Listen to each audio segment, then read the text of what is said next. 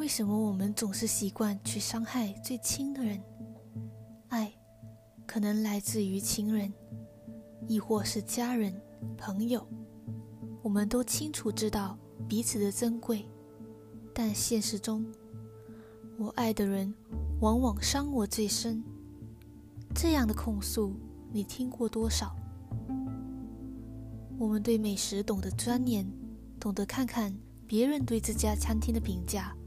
比较价钱，听取意见，久而久之，我们成为了精明的客人。这些都是日月累积的练习，让我们熟能生巧而已。可是，在爱里，我们习惯凭感觉对待对方，亦或随遇而安。久而久之，我们缺乏了练习，少了练习，又怎么懂得去爱？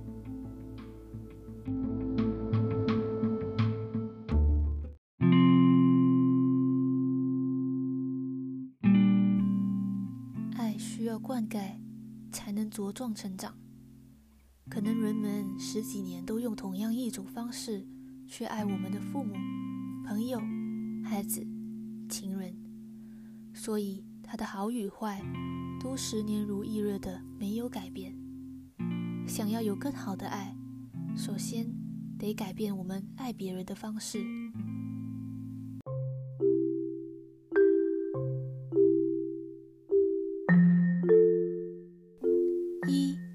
眼神交流，有了社交媒体，我们习惯一边按着电话，一边和别人说话，这样往往会忽略对方一些细微的表情或者动作，也表现出了一种我不在乎的态度。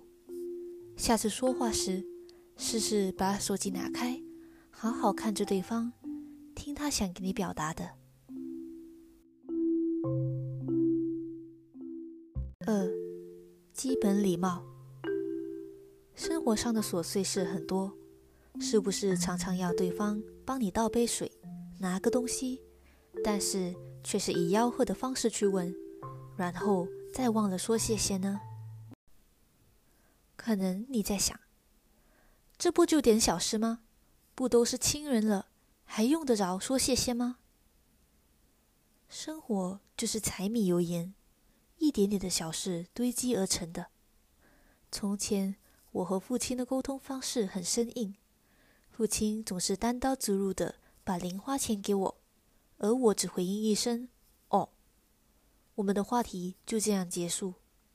我相信这可能是很多人习惯性的回应。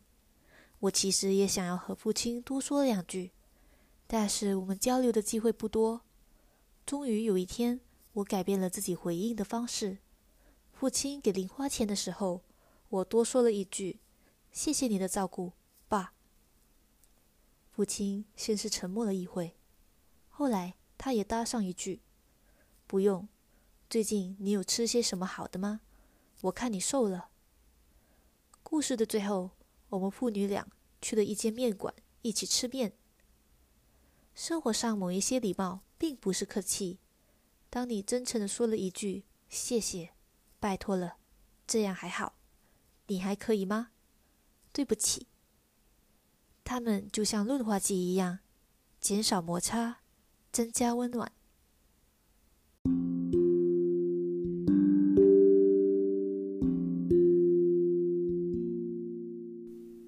三，多感谢，少怪罪。感恩是一种生活态度，爱一个人需要包容，而练习包容的其中一种方式，就是多带着感恩的角度去面对，少带着情绪去怪罪对方的过失。如果你常常认为身边的人又没有做好某件事，他总是这样迟到，又是要我收拾烂摊子，或许这样的角度只会让大家的感情之间出现隔膜。因为最亲的人离我们最近，在放大镜的效果之下，我们可能只看得见对方的缺失，往往就忘了他们根本的好。可能他的缺点如星星一般多，他优点如太阳一般少，但是只要太阳一出来了，星星就会消失不见。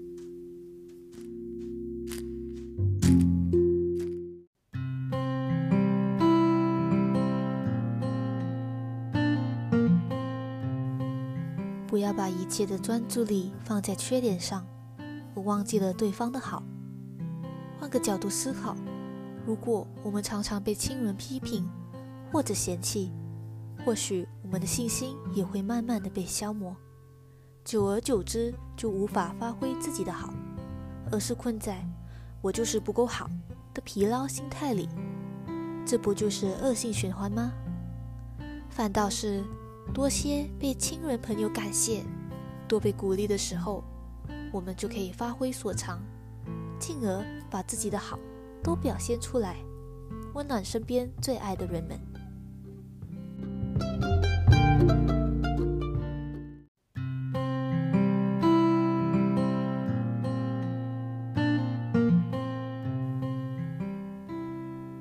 改变多要从一方开始。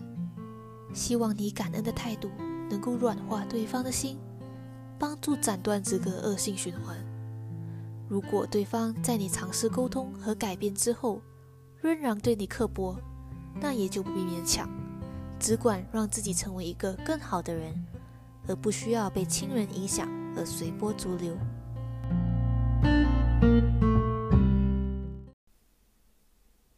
多感恩，少怪罪。也是练习爱自己的一种方式，因为一个懂得感恩的人，不会计较往事的恩怨，自然心里就能得到平静安乐。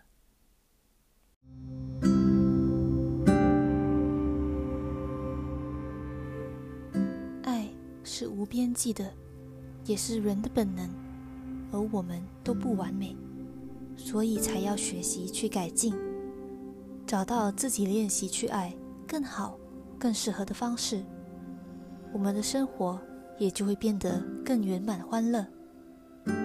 今天分享的三种方式：一、眼神交流；二、基本礼貌；三、多感恩、少怪罪，都是不错的练习方式。希望你会喜欢，也希望这些练习让你爱得轻松自然。我是维他命 C C。这个频道专门分享自我提升的知识以及成长的心历路程，每个星期都有新的一集，欢迎订阅，和我一起练习怎么去爱。谢谢。